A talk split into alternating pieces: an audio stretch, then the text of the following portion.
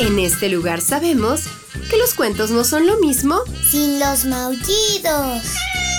Que la imaginación es nuestro mejor ingrediente para viajar a mundos mágicos. Y que cada historia es una nueva oportunidad de divertirnos. Están en el lugar correcto. Bienvenidos a los cuentos de Sakuchan.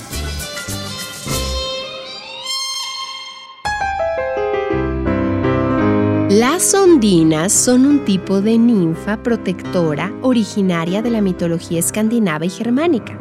Son espíritus de agua dulce y están encargadas de proteger ríos y lagos y de mantener a salvo la naturaleza. Son seres amigables, pero cuando son desafiadas se convierten en despiadados espíritus capaces de causar estragos. Así es, hoy te voy a contar algo que tiene que ver con este tipo de ninfa. ¿Estás listo? El cuento de hoy se llama Ondina.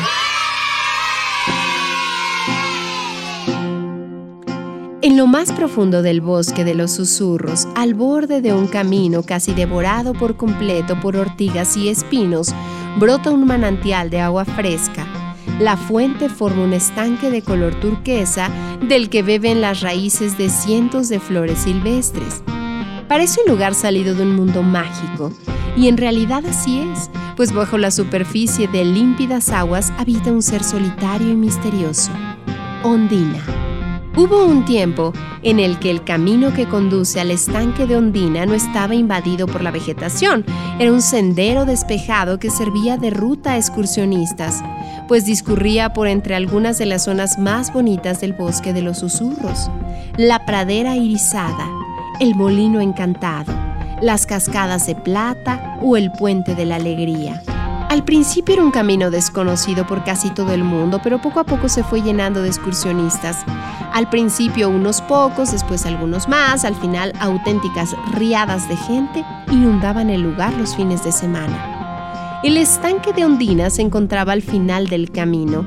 Las aguas del manantial eran tan refrescantes que los excursionistas aprovechaban para tomar ahí un descanso, montando un picnic y en los días de calor dándose alegres chapuzones en las pozas del estanque. Cuando aún los visitantes eran pocos, Ondina los miraba con curiosidad desde el fondo del estanque. A veces acariciaba los pies de los niños y les hacía cosquillas. Como Ondina se sentía muy sola, le gustaba escuchar sus risas de vez en cuando. Pero con los excursionistas no solo llegaron los niños y las risas, también llegó la destrucción. Muy pronto fueron demasiados pies pisoteando las flores del borde del estanque, demasiados gritos que hacían huir a los pájaros, demasiados niños jugando a arrancar setas, demasiada basura olvidada o lanzada, sin más, a las aguas del estanque. Poco a poco aquel lugar de antaño parecía salido de un cuento de hadas, se fue convirtiendo en un paisaje de árido aspecto, de aguas sucias, y los animales abandonaron el lugar, y donde antes crecían setas y bellas flores, ahora solo había basura. Y Ondina no pudo más. Yo soy la protectora de las aguas. Al pronunciar estas palabras, Ondina pasó de ser una criatura dulce y risueña a convertirse en un ser malvado y tenebroso.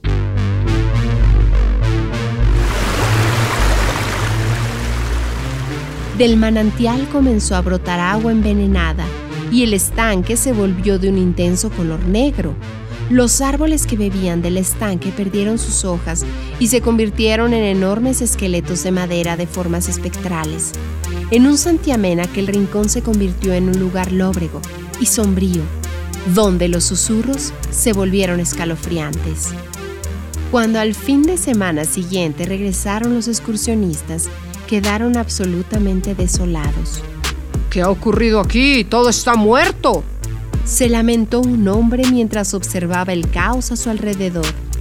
¡Qué pena! Era un lugar tan bonito, respondió la mujer que lo acompañaba. Entonces, unos misteriosos susurros comenzaron a emerger de entre la maleza.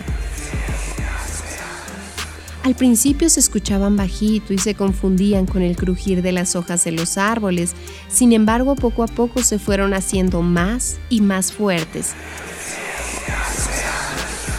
hasta el punto de que podían distinguirse algunas frases.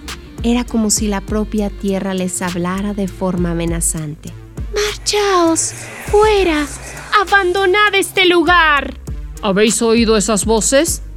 Sí, vámonos de aquí, este lugar está maldito. Los excursionistas se fueron espantados y nunca más nadie se atrevió a acercarse al manantial de Ondina. El sendero que conducía hasta ahí fue quedando oculto bajo la vegetación. Y como la gente ya ni quería ni podía llegar hasta ahí, pues el lugar se fue recuperando. Volvió a crecer la hierba, brotaron las flores, regresaron los animales, aparecieron los hongos. El agua del manantial volvió a borbotear con alegría y el estanque recuperó el color turquesa.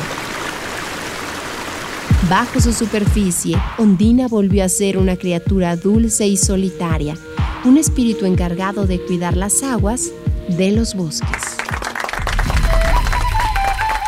Colorín colorado, este cuento ha terminado. El que se quedó sentado, se quedó pegado. Sí, pues era buena, pero no le gustó que los excursionistas maltrataran tanto el lugar. Sí, pues luego los espantó. Tan, tan.